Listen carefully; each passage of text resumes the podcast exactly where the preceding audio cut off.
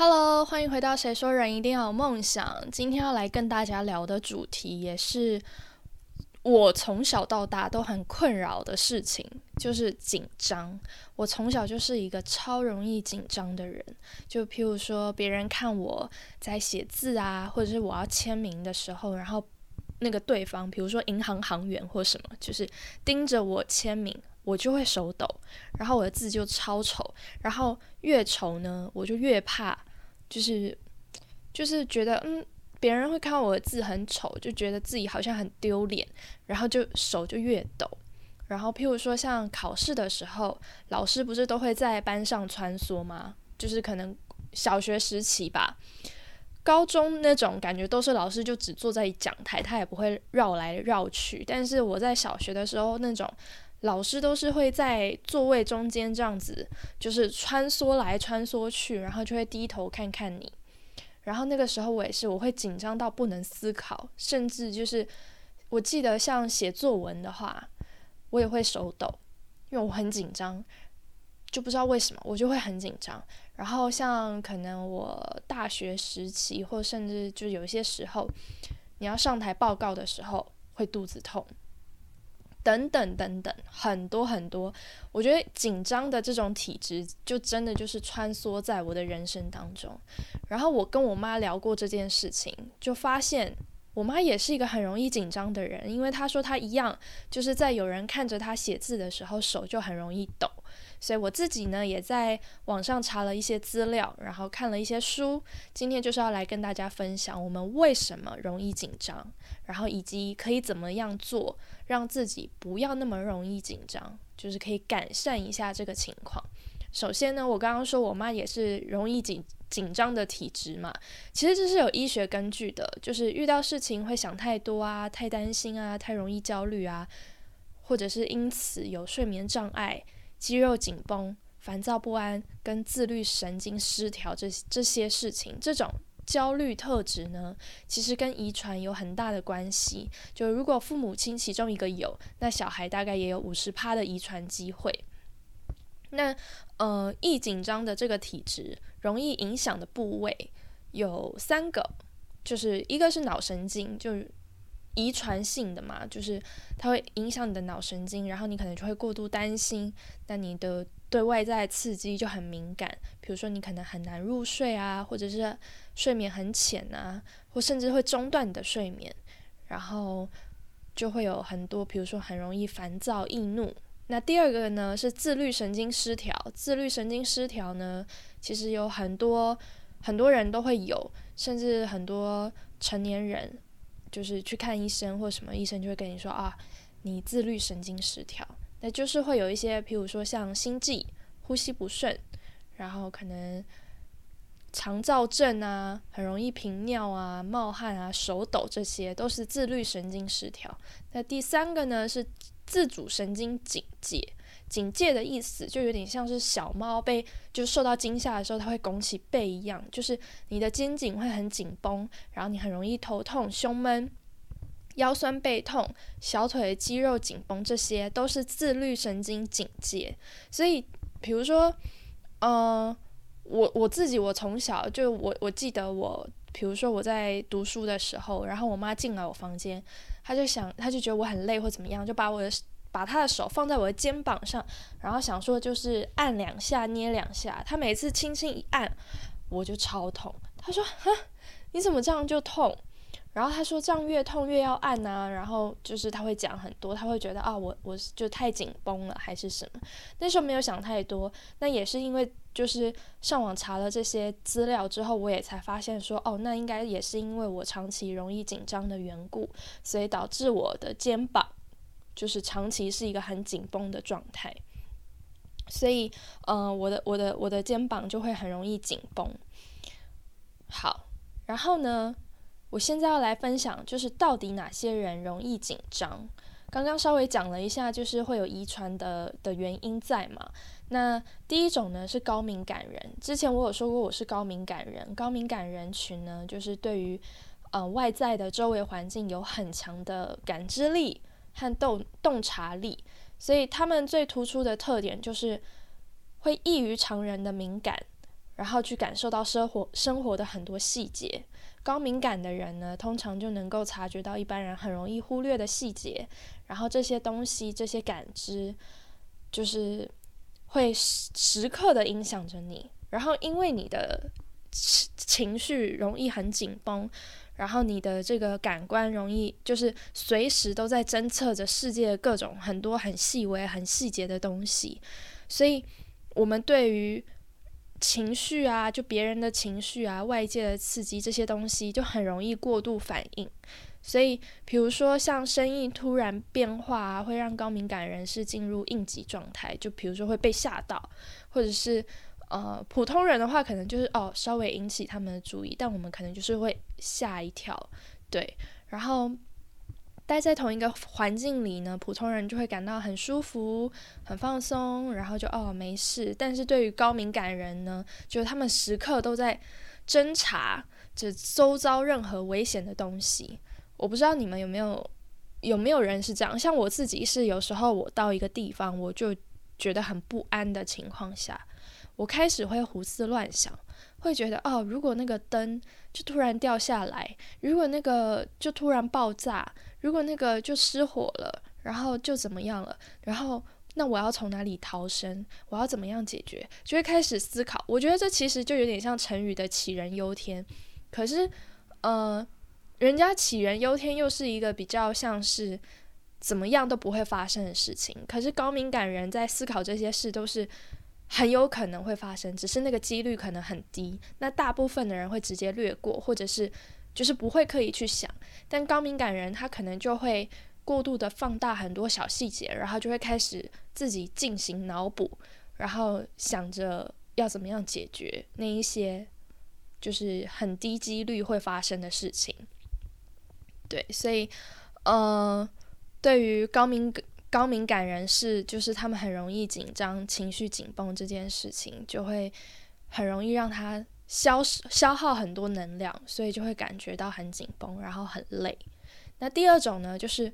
过于有条理的控制狂。控制呢是一种人人都有的一种感受。其实我们每个人都不希望是失控的状态，我们都想控制好我们的人生，我们都希望是在我们所期望、所规划的生活当中度过。但是控制狂呢，他是对于所有，嗯。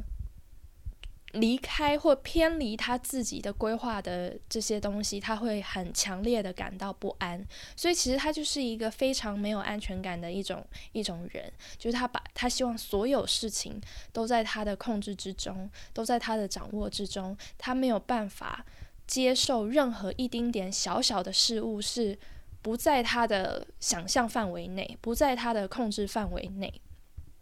所以这个时候。他就会对很多事情都要掌握的情况下，你就会什么东西你都要很紧张，你都会去看啊，这个东西不对，这个东西不该放着啊，那个不对，他不应该这么说，然后这这个工作不应该这样安排，就是因为你有控制狂，所以你会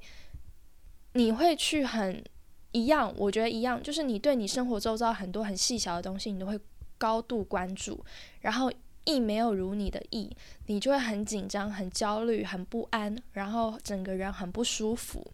所以这一样就是也是会消耗很多能量。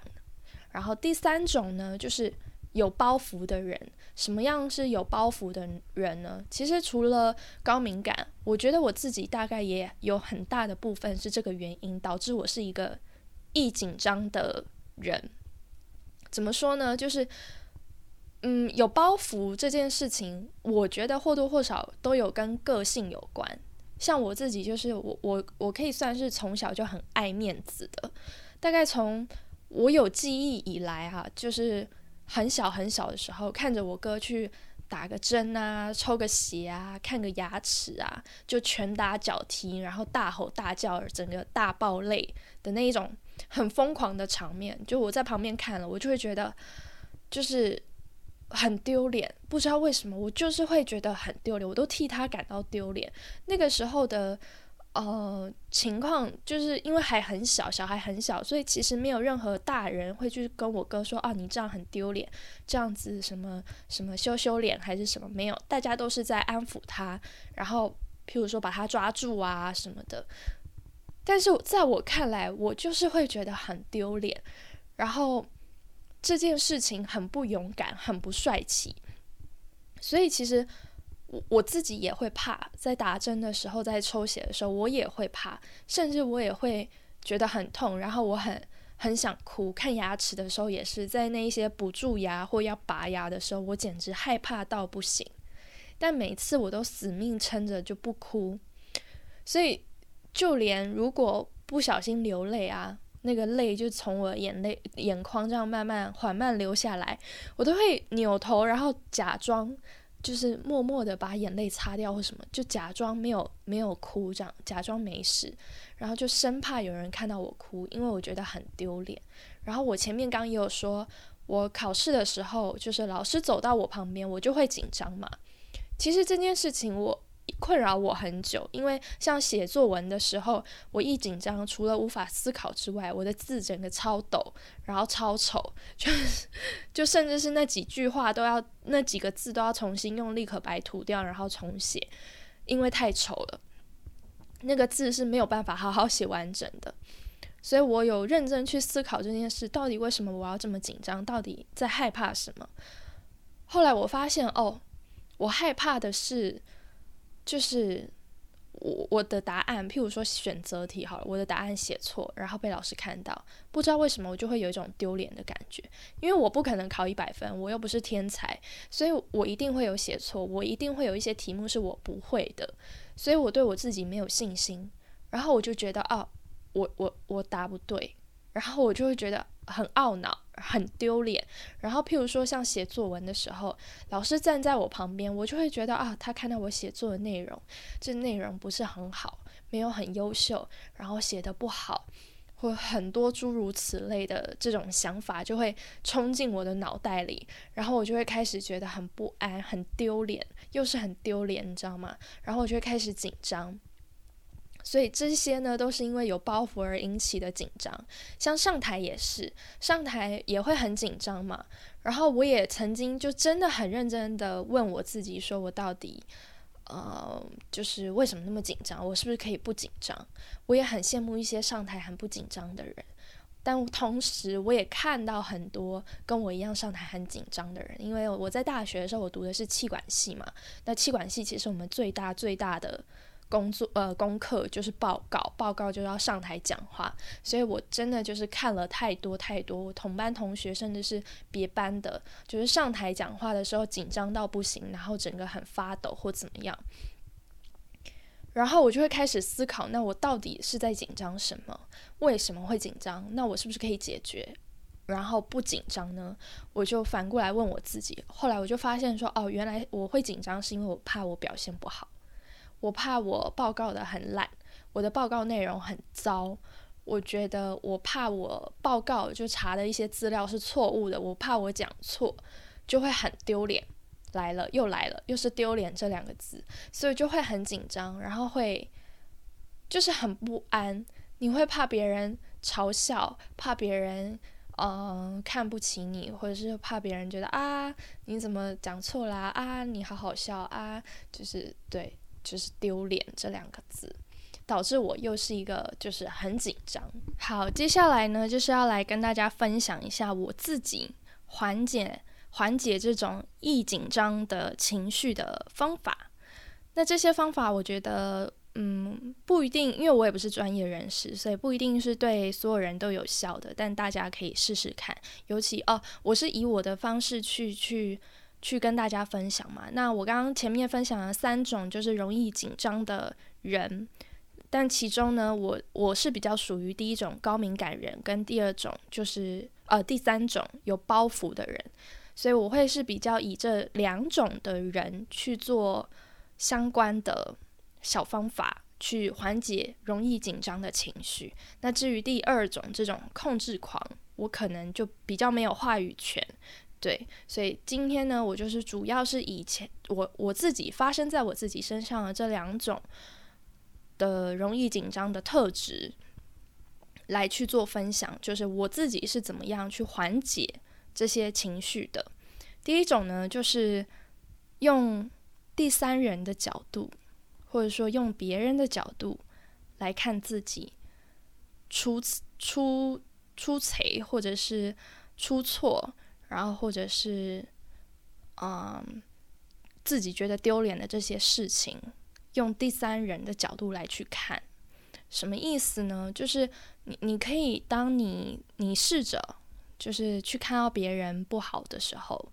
譬如说你自己会是一个习惯性。别人在看你，然后你字就会很抖，会很紧张，然后就会很抖，你字就会很丑的。你就去看别人，如果哪一天你看到一个人，他的字也有点丑，然后他写字也有点抖的时候，你的心情是什么？这个时候你就记下来。你是嘲笑他呢，还是你觉得啊他很紧张，然后希望他不要那么紧张，还是什么心情？你把它记下来，然后你把它。反过来放在自己身上，你会发现哦，其实当我字写很丑的时候，也没多少人在意。就是当下就是哦，他在紧张，哦好。然后呢，他回到家之后，像你，你看了别人字很丑，回到家之后，你还会想着那个人字很丑吗？一天过去，两天过去，三天过去，你还会记得是谁字很丑吗？我觉得没有多少人会在意吧。所以其实我觉得是人性，就是大家都是比较关注在自己身上的，所以我们常常会觉得啊，就世界上只有自己最在乎自己，可以这么说，就是我们常常会觉得啊，好丢脸哦，啊天哪，天哪，上个月我发生的那件事情也太丢脸了吧，然后就天哪，十年前我发生的那件事也太丢脸了吧，但你自己去想想，你人生遇到过多少事情？几个月后、几年后，你还记得那一个人当初很丢脸？可能如果当之后事后你们是一群朋友，他把他提出来，你可能会有印象，就哦，对，好像是你那时候好像这么就是有有这么丢脸过。可是如果没有任何人提，没有那个本人提的话，你是一个会自然而然的三天两头就自己想起来说，哦，那个人当初很丢脸，会吗？应该没有没有人会这样吧？对，所以其实很多时候我们觉得的丢脸，都是我们自己在在意自己，是因为我们曾经在我们自己身上，所以我们觉得很丢脸，但其实没有任何人在乎。然后像第二种就是，嗯，譬如说我刚刚说报告。报告很多人上台报告讲话，面对非常多人的时候都会紧张。其实这是很多很多很多人都会有的事情。那有些人的紧张呢，他会隐藏，他隐藏的很好。他内心虽然紧张，但他表面上还是非常的淡然的去去讲话，然后去讲他的报告。但有些人的紧张是他没有办法控制的，他就会开始发抖，讲话就会吃螺丝，就会开始结巴，各种各种的。我刚前面也有说过，就是当初我上学的时候，也有非常多的同学也是上台会很紧张的，甚至有结巴。他平常真的是讲话不口急的人，那个时候都口急了。然后当下你就会真的深深的感受到他非常紧张的情绪。但是你现在去问我说，哦，当初我大学时期，我哪一个同学是我说的那种很紧张的人？我讲不出来。我真的讲不出来，就是我只记得有人也很紧张，但到底是谁呢？我不记得了，我真的不记得了。所以把它反过来套在你自己身上，你也会发现说，哦，你会很清楚的记得哪一次报告我讲话，我整个大大结巴，然后怎么样，然后全身都在发抖，实在是太丢脸了，我一辈子都不会忘记。可是你。反过来用别人的角度来套在自己身上的时候，你就会发现说啊，这其实也还好，就这样，也不会有人记得。然后，嗯，就像我不会记得别人丢脸一样，别人也不会记得我的丢脸。这件事情它就是过了，就没有了。对。然后还有一种是，你可以去看，像我，我记我非常清楚记得我。有一次，就是真的是在大学时期，然后在报告的时候，那个时候我在等报告，呃，就是等之后几组报告，我还没有报告，我有点紧张。在那个很紧张的氛围的时候，我的同学就跟我同组报告的同学，他也非常紧张。然后那个时候我就开始看一下周遭的班上同学，我发现所有人大概有九成的同学，要么睡觉，要么聊天，要么在划手机。就是真的，就是整个班上也就大概，要么就是自己接下来要报告的人，他自己在那边很紧张，然后看着自己的稿子。所以真正真正关注在台上的那个报告同学的人，不超过五人。真的不超过，就包含老师在内，不超过五人。然后我就思考说，哦，这些上台报告的同学，至于我而言是什么样的意义？他对我很重要吗？他讲的话，我有很认真在听吗？好像没有。对他来说，最重要的好像就只有老师了，因为老师会给他打分数，仅此而已。其他的同学根本没有在注意，根本不介意，根本不在乎。不在乎他的内容是否有错误，不在乎他讲话是否发抖，然后结巴，甚至根本就没有在听他讲什么话。所以就在那个当下，我就发现说，哦，虽然我我上台的时候很紧张，我是觉得在很多人面前讲话我很紧张，我很害怕，我压力很大，然后很怕说错话，我很怕丢脸。但突然发现，其实没有人在乎，所以那个瞬间我就觉得，哦，很轻松。就我瞬间觉得，哦，其实根本没有人在听我讲什么，所以我讲错就算了，然后老师就打个分数，就这样，就是那个当下的心情就瞬间舒坦很多。然后从此之后，从那一次之后的每一次报告，我觉得我都放松了很多，因为这件事情就是让我意识到说，其实没有多少人在乎我我讲的内容。懂那个意思吗？当然，如果你是一个很认真准备的人，然后你是一个很认真对待这件事的人，同时你也是一个非常有自信的人，你可能对于没有人在乎你讲话的内容这件事情，你会感到难过、感到失望、感到不被尊重。可是对于这种我们这种非常易紧张个性的人，我自己啦，我不知道，我不不敢说所有人，但是我自己是，当我知道哦，别人没有在在意我在说什么的时候，其实我是很放松的。然后其实我是相对的，就是不紧张很多，我会觉得啊没事的这么样的一个一个一个情绪的改变，所以大家可以试试看。就如果你也是一个非常容易紧张的人，你可以先从第一个先思考，你到底是什么样的原因紧张？是因为丢脸呢，还是是因为什么？然后第二个。就是你用别人的角角度去看待自己，你就会发现其实好像没有这么重要，好像没有什么什么什么好丢脸的，丢脸也就也就那几分钟的事情，之后就再也没有人记得。所以你就可以用这种方法去让自己转换心境，然后让自己不要这么紧张。但我觉得前面我刚刚讲的这两种方法都是比较针对我刚刚讲的第三种，就是有包袱的人。而去做的改变。那第一种高敏感人呢？我觉得高敏感，因为他确实他是，我觉得他跟遗传有很大的关系。然后他也不是说你的心境的问题，他真的就是时时刻刻在一个很紧绷的状态。然后你就是时时刻刻是一个很很容易在专注在别人身上，然后去发掘很多小细节的这么样的一个人，也很难去告诉你说。那你就不要关心别人，那你就不要发现那些小细节，很难。因为高敏感的人，他就是天生高敏感，他天生就是这么敏感，天生就是会注意那些细节，所以很难从这些方法去去改变。但我觉得高敏感比较能做的方式，就是像我自己的话，我每一次出去出门一趟，然后去社交一趟，我都会觉得我电力直接降为零。回家真的很累，很累，很累。所以我觉得，对于高敏感的人来说，最有效的方法，或者说最保护自己的方法，就是，嗯，你去筛选，筛选一些社交场合，筛选一些会让你过度，呃，焦虑、过度释放、呃，过度吸收压力的这些场合，你去过滤，然后你去取决，只有选择一些。场合你去参加，或甚至你去安排一些时间，是在参加完一个活动的两个活动中间，你给自己一个放松，给自己一个独处，给自己一个充电的时间。我觉得这对高敏感的人来说会会比较好，就是去平衡自己这种长长时间处在一个高压力的情况下，你需要放松嘛。所以对于高敏感人来说，最好的方法，我觉得是这样，就是你去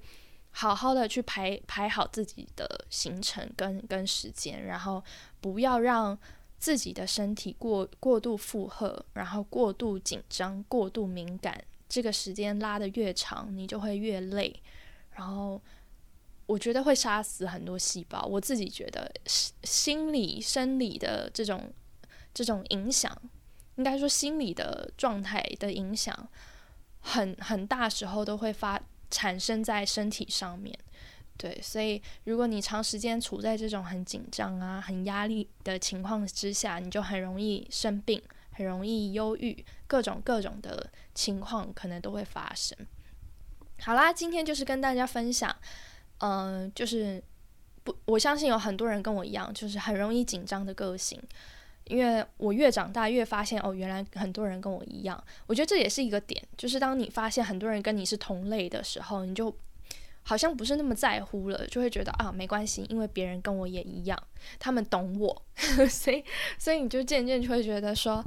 嗯，好，好像没有那么丢脸，因为大家都一样的这种心态，我觉得这也是一个帮助。对，所以今天其实主要就是跟大家分享，到底有哪一些可能会让你成为一个容易紧张的人，到底是哪几个原因？有可能导致你容易紧张，然后也分享了几个我自己放在我身上，我觉得蛮有效降低我紧张情绪的一些小方法，或者一些思维模式、一些思考方向，就分享给大家。然后也希望，嗯，所有容易紧张的人都可以慢慢找寻到容易就是比较好，让自己放松下来，然后让自己比较平静下来，不要那么容易紧张的。一个好的方法放在自己身上，然后让我们在生活当中稍微的放慢步调、放慢情绪，然后不要这么容易紧绷，因为这些情绪其实也都很影响身心的健康。那就送给大家，然后也希望大家都是越来越好的，然后非常呃慢慢的去享受自己的生活，然后去感受自己的情绪在越来越好的方向前进。那我们就下次空中再见喽，拜拜。